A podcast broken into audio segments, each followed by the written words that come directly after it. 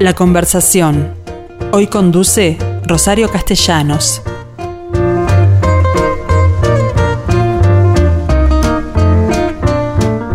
Hola, ¿cómo están? Buen mediodía, bienvenidos a esta conversación que hoy tiene un tema que seguramente resultará apasionante. ¿Por qué? Porque es nada menos que de Torres García que vamos a hablar y del museo y la fundación que en su nombre se formó. Porque apenas murió el maestro en el año 40, 1949, todavía vivía su viuda, Manolita Peña, y algunos de sus hijos, y con el apoyo de tres de ellos, de Olimpia, de, Augusto y de Ifigenia, resolvieron que el patrimonio que había dejado Torres García debiera pasar al dominio público y abrir con ello un museo.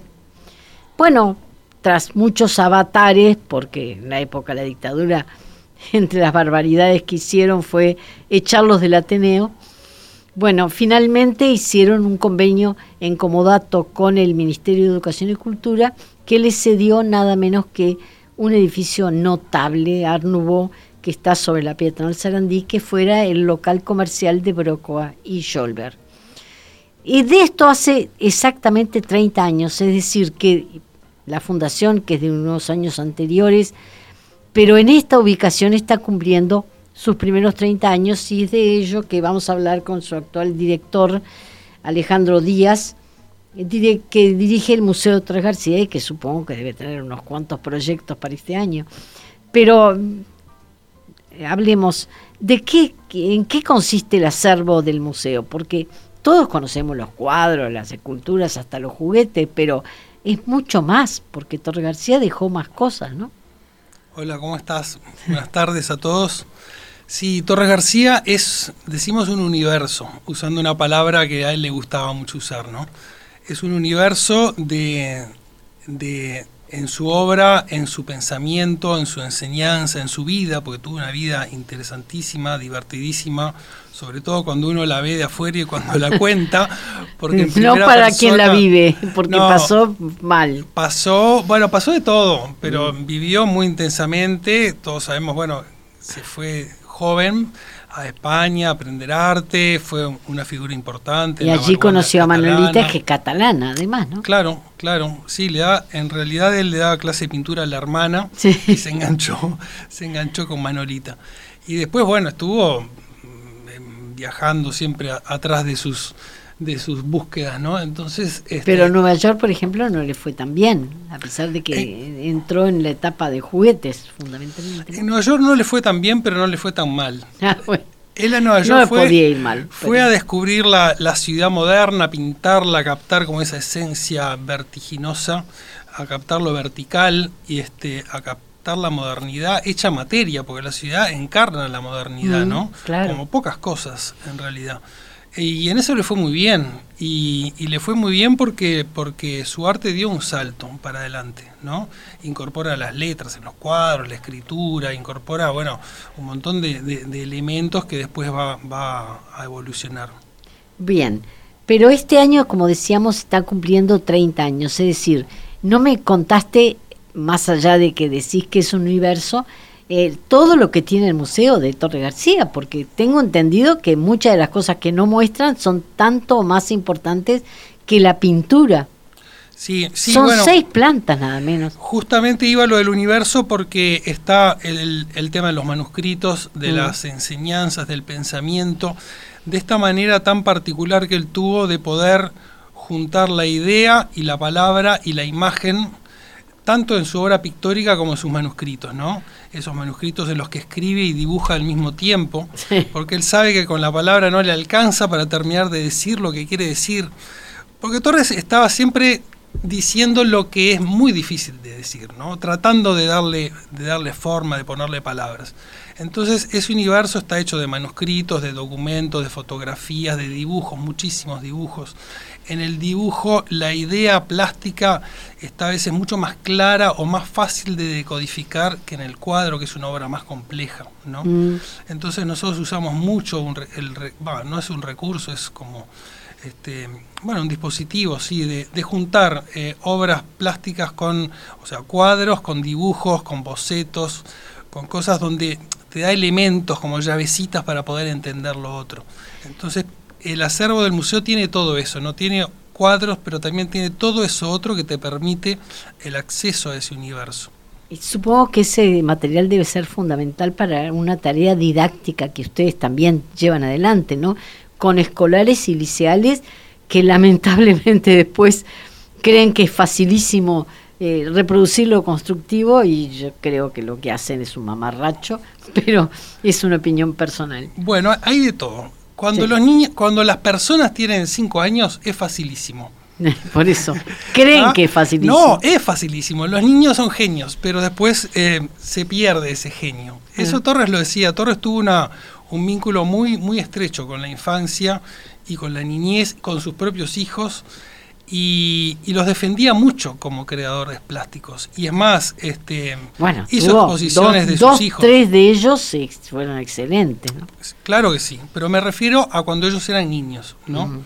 Y cuando tú me hablabas hoy de proyectos, y estamos así dando como saltos un poco para todos lados, pero, pero igual creo que vale la pena mencionarlo, este, la próxima exposición que queremos hacer cuando se pase un poco todo esto de la pandemia y acomodemos temas internos del museo, que también está bueno que lo hablemos porque la pandemia ha, movido muchas cosas. La próxima exposición que queremos hacer es una que queremos mucho, que hicimos en parte en Brasil, en la Biblioteca Mario de Andrade y en Chile, en el Centro Cultural La Moneda, que se debería llamar algo así como Torres García Arte e Infancia que incluso incluye eh, dibujos de sus propios hijos que él guardó. incluye dibujos que él hacía para enseñar, porque él enseñaba a niños en varias etapas de su vida. Incluye obras en las cuales es evidente que él reconecta con ese niño interior. ¿no? Entonces es una exposición muy linda, que no es la de los juguetes, si, si bien puede contener juguetes, que la esperemos poderla hacer el año que viene. Seguramente la van a poder hacer, pero contame porque tú decías que fue, como para todos, determinante esto de la pandemia, en particular porque el museo estuvo cerrado durante meses. Sí, claro. Y, hoy por hoy no recibe el, caudal que significan los turistas que no se perdían ese museo nunca, ¿no? Sí, bueno, toda la cultura sabemos. A ver, empecemos por lo más básico. Mucha gente ha sufrido mucho con esta pandemia y sigue sufriendo y no hay que pecar de de frivolidad al no recordar todo ese sufrimiento que, sigue, que sigue ocasionando. ¿no? Las, la cultura, las personas, las instituciones no estatales en realidad también han, sufrido muchísimo. Toda la economía de todos los museos del mundo, en realidad, por más que tengan apoyo de los estados, está muy ligada al turismo. Mm. Eso es algo que se fue generando y que forma parte de, de su manera de funcionar. Lo que pasa que, claro, uno se entera, por ejemplo, el Reino Sofía dejó de percibir un millón y medio de euros por mes por conceptos de entrada. De entrada. Y vos decís, bueno, a mí me encantaría tener ese problema, ¿no? Me encantaría haber tenido Más allá de que el, el, museo eh, cobra entradas. Sí, sí, claro. Este, entonces, bueno, al Museo Torres García esto lo afectó mucho porque si bien tenemos un convenio con el Estado, es un convenio que no contempla realmente el funcionamiento y la proyección del museo y de la obra de Torres García como se lo merece. Entonces, eh, la pandemia nos muestra una debilidad importante que estamos hablando con autoridades de todo nivel y tanto desde el Poder Ejecutivo como en el Parlamento porque estamos intentando construir algo, este, una institucionalidad que permita que el museo siga adelante y que los uruguayos podamos disfrutar de este acervo de la, mejor manera. ¿Y en qué consiste lo que piden? concretamente. concretamente estamos pidiendo ser incluidos en una norma para recibir donaciones con beneficios tributarios. Y concretamente consiste en establecer un convenio con el, con el Estado, un convenio con contraprestaciones mutuas más actual, más moderno, más en la línea de otros convenios que hay vigentes y funcionando, ¿no? porque la Ciudad Vieja se ha poblado de museos o monográficos o temáticos que todos tienen apoyos muy contundentes del Estado. Mm. Y a veces cuando contamos la situación en la que está el Museo Torres García, la gente no nos puede creer. Dice, ¿cómo? Si Torres García, ¿cómo no tienen un apoyo más, más neto, ¿verdad? Bueno, supongo que el argumento que te pueden hacer es porque en realidad es más visible que otros museos a los efectos de la llegada del turismo, por ejemplo. A Torres, Torre García de alguna forma se le reconoce en el mundo entero. Eso por supuesto, pero de todas maneras nadie discute que, ese apoyo debería estar y mm. debería ser más claro y además debería permitir construir un futuro más cierto ¿no? para esta institución y para la proyección de la obra, porque hay mucho para trabajar, hay mucho para editar, hay mucho para investigar, o sea, un museo no es solo lo que tú ves, también es todo lo que está atrás de lo que tú no ves. Bueno, creo que en esa materia la investigación es fundamental. Absolutamente, y en Uruguay te digo, tenemos este, a veces como una carencia en investigadores, no hay tanta formación académica como, como lo requiere nuestro patrimonio artístico. No he hablado solo de Torres García, tenemos unos artistas, lo mencionábamos antes. Que la, este, desproporcionada cantidad de buenos artistas en función de la población que tenemos. Totalmente. Eh, que eso mismo no, pasa con los escritores, es decir, yo siempre me maravillo y hemos dado una, una en el aspecto cultural, una playa de, de, de, figuras que en el mundo son, son reconocidas. Exactamente, y eso lo sabemos todos. Ahora, para apropiarnos de eso, porque después nos enoja que entre comillas nos lo roben, mm. para apropiarse de ese patrimonio hay que trabajarlo, hay que volver a él, hay que pensar, hay que elaborar, hay que hablar, hay que escribir, hay que exponer, ¿no? Porque si no, está, está ahí donde en un cajón, ¿no? Tiene que estar en el ruedo, tiene que estar en la sociedad y para eso hace falta formación, recursos y, bueno, cariño, por supuesto, ¿no? En materia de proyectos didácticos, ¿ustedes trabajan con niños de escuelas y con liceales, por ejemplo? Sí, totalmente. Y es más, ahora con esto de los 30 años estuvimos bueno, un poco rememorando, ¿no? Porque uno dice, bueno, es un mojón y vamos a pensar, bueno, ¿qué hizo el museo? Y en realidad al año siguiente de la fundación del museo, en el 91, o sea, en el año 92, empezó a recibir escuelas en una modalidad que entonces era inédita, que era con gente capacitada para recibir, dar una visita, pero además generarle una experiencia al niño. Y eso no era lo que se hacía habitualmente en los museos en ¿En qué consistía esa experiencia? Esa experiencia... Por ejemplo, yo me acuerdo que me encontré en el hall de acceso con lugares donde los niños podían dibujar. Claro, que no solamente sea algo desde el relato, mm. sea algo intelectual, sea contarle cosas, sino que sea, bueno, ayudar a ver una forma en un cuadro, un color, que pase por el cuerpo en los más chiquitos, que hagan los cuadros con el cuerpo. El compás áureo, esa, esa, el compás de proporciones que, que usaba Torres es maravilloso porque la medida áurea está en las obras de Torres, pero también está en nosotros. Entonces nos conecta. El famoso es el El hombre de Vitruvio. Claro. Claro, nos conecta a nosotros humanos con, temas artísticos, con temas de la naturaleza. Entonces, esa visión de Torres de que, bueno, hay un universo, que quiere, ¿qué quiere decir un universo? Que todo forma parte de algo, que es una cosa, ¿no? Encontrarnos como parte de esa cosa este, es maravilloso, ¿no? ¿Y qué hicieron durante la pandemia con el museo cerrado? Porque supongo que muchos mm, aprovecharon para solucionar problemas edilicios, por ejemplo. ¿Qué hicieron ustedes en la materia? Son seis plantas. Sí, sí, es, grande ese edificio. No parece, pero, pero es. Claro, pues han aprovechado eh, con entrepisos la altura de los no, No, no hay entrepisos. Es, son todas las plantas netas como ah, eran. Sí, sí. Perfecto. Este, mira, hicimos de todo. Hicimos lo de hacer reformas, arreglamos la tienda, pintamos, pusimos luces, hicimos temas de, de instalaciones, de alarmas y todo eso, que a veces con el público, claro, no puedes estar picando ahí. Claro. Arreglamos en la sala del primer piso, instalamos por fin el América Invertida, ese dibujo tan icónico, tan famoso, tan buscado, porque nos mandan mail todo el tiempo de todas partes pidiendo. Es el mapa de, América con, el sur para arriba. Sí, sí, sí. Eh, mm. Está tatuado en, personas, está por todos lados. Entonces le hicimos un lugar, porque no tenía como su lugar en el museo, y aprovechamos para hacerle ese lugar.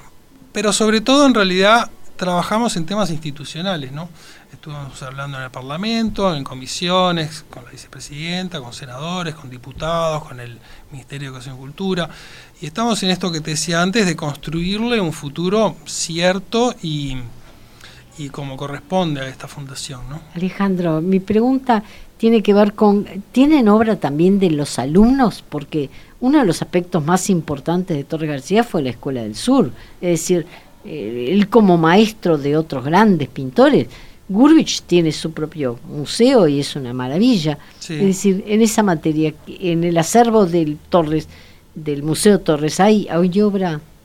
No, en el acervo del Museo Torres García no hay obra de otros alumnos. Hay alguna, hay alguna obra menor.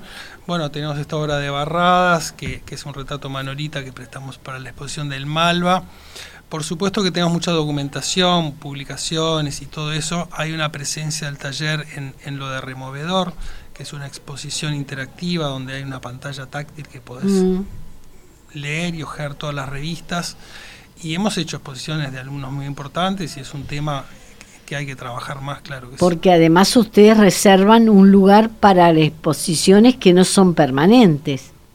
Sí, este, hay una sala que es la del cuarto piso, que es una sala muy linda, grande, que permite además digo, incorporar mucha gente cuando se puede.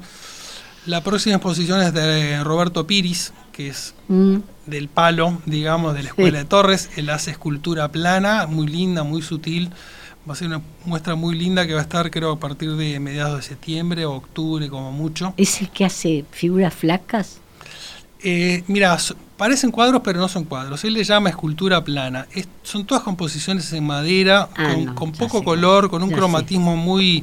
De madera, color madera. No, también pinta, pero poco. Con, un color como muy cuidado, ¿no? Y muy, es un trabajo muy meticuloso, muy lindo. Es una obra que vos la ves capaz que de lejos y no te dice mucho y te vas metiendo, metiendo, metiendo y tiene eso de que te invita como a un diálogo como íntimo, ¿no? Va a ser una muestra muy linda. Es decir, ¿eso es lo que ya tienen programado para este año? Sí, para este año. Esa es la muestra nueva de este año, saliendo un poquito más de la pandemia. Porque ahora, ¿qué tiene el museo?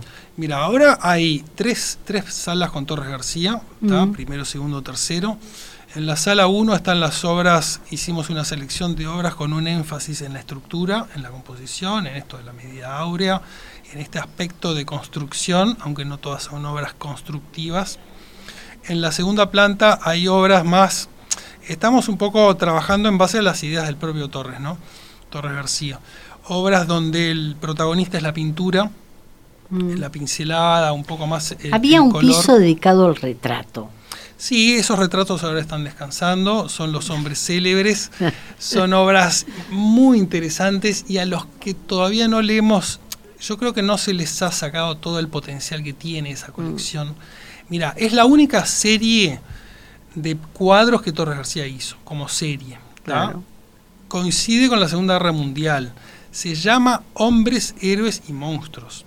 En la serie original estaban Hitler, estaba Stalin, estaba Chamberlain. ¿Y dónde fueron a parar esos? Bueno, mira, ahí hay una especie de error que lamentablemente eh, la familia de Torres García se desprendió de los monstruos de alguna manera, como por... Ahí yo veo una miopía en decir, bueno, me quedo, digo, conservo a Beethoven, a Bach, a, a Unamuno y este, Casi explicable, ¿no? Es explicable, pero claro, Porque haberlo vivido con perspectiva histórica vos lo, ves como un error. Claro, en el momento claro que es explicable, claro que sí.